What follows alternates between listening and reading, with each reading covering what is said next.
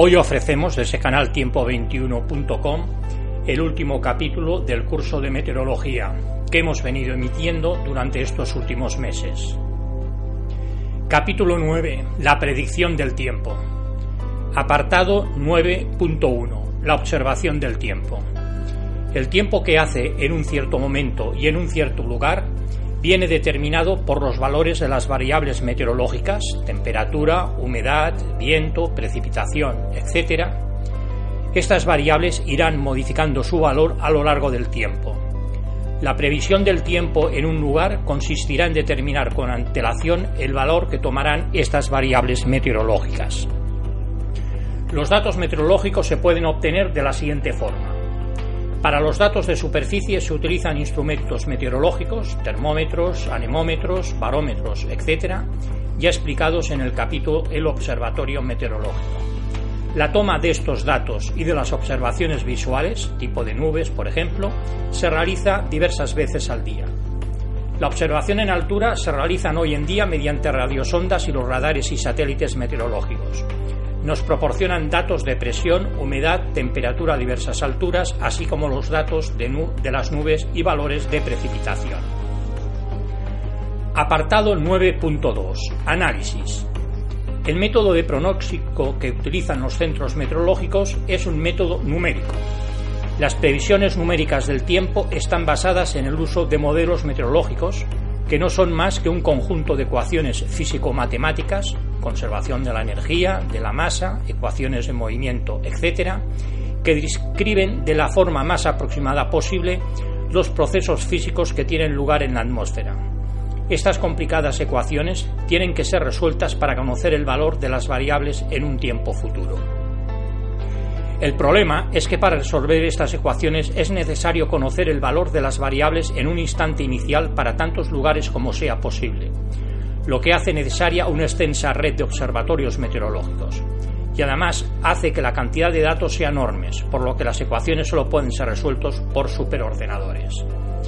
Si bien el modelo determina el valor de las variables y las representa en mapas y diagramas para una más fácil visualización, es muy importante el papel que juega el meteorólogo, que es el que ha de interpretar estos datos y adaptarlos a la zona geográfica concreta donde trabaje además de completar la previsión con imágenes de satélite o de radar, por ejemplo. Apartado 9.3. Predicción. Modelos meteorológicos. Existen dos clases básicas de modelos, los barotrópicos y los baroclínicos. Modelos barotrópicos. Una atmósfera es barotrópica si no existen vientos térmicos, es decir, que no se tiene en cuenta el viento debido a las diferencias de temperatura son útiles en la previsión del movimiento de la atmósfera a gran escala.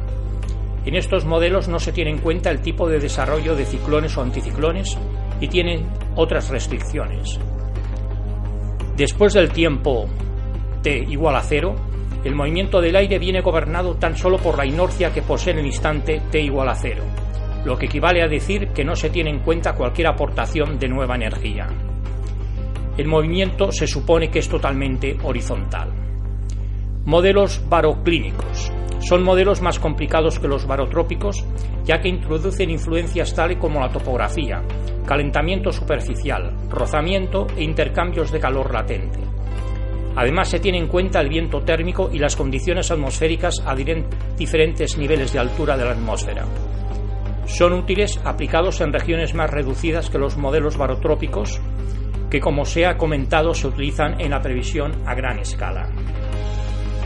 Las ecuaciones matemáticas de un modelo numérico del tiempo pueden ser resueltas en una región limitada o en el globo eterno, entero. Cuando es en una región limitada se llama modelo regional. Cuando es en el globo entero se le llama modelo global. La capacidad del hombre para predecir el tiempo con anticipación de 24, 48, 72 horas o más es muy limitada. Se podría decir que es casi imposible de predecir el tiempo con varios días de anticipación sin embargo, a través de un modelo global se puede tener pronósticos fiables hasta con una semana de anticipación. La fiabilidad es mayor para periodos de tiempo menor que cinco días y también en regiones de latitudes medias.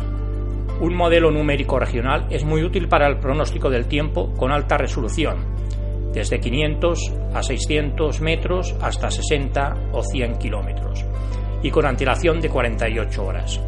Estos modelos son más fiables que los modelos globales y no necesariamente requieren de un superordenador. Apartado 9.4. Principales modelos numéricos. El modelo MRF, Medium Rank Forecasting de Aviación, AVN. Tanto el MRF como el AVN son modelos espectrales. Los modelos tienen una parametrización física completa que incluye el calentamiento convectivo, precipitaciones a gran escala, así como la evaporación y caídas de gota de lluvia. El MRF produce diariamente un análisis, global cuatro veces al día y un pronóstico global válido para 240 horas pasadas en la información de las 0 UTC. El ABN produce diariamente un análisis global para las 0 horas y 12 horas UTC y un pronóstico global para las 72 horas. El modelo del Centro Europeo de Predicción a Medio Plazo, ECMWF, es un modelo regional de ámbito europeo con una resolución horizontal de unos 60 kilómetros y 31 niveles en la vertical.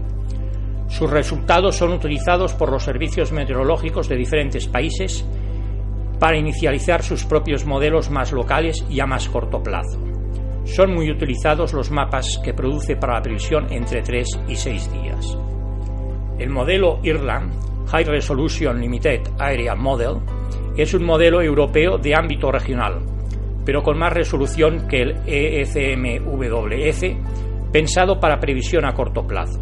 Se trata de un modelo hidrostático con resoluciones horizontales entre 55 y 5 kilómetros y entre 16 y 31 niveles de la vertical. Se calcula cuatro veces al día. El modelo MAS, Mesoscale Atmospheric Simulation System, es un modelo de previsión a pequeña escala que se empezó a desarrollar en los años 80 con el apoyo de la NASA. Incorpora gran número de parametrizaciones necesarias para la previsión en ámbitos más locales. Por ejemplo, en Cataluña trabaja con una resolución de 15 kilómetros en la horizontal y 20 niveles según la vertical y se calcula dos veces al día. Apartado 9.5. Interpretación de algunos resultados. A partir de los cálculos de los modelos se pueden representar gran cantidad de mapas que ayuden a los meteorólogos a realizar una previsión.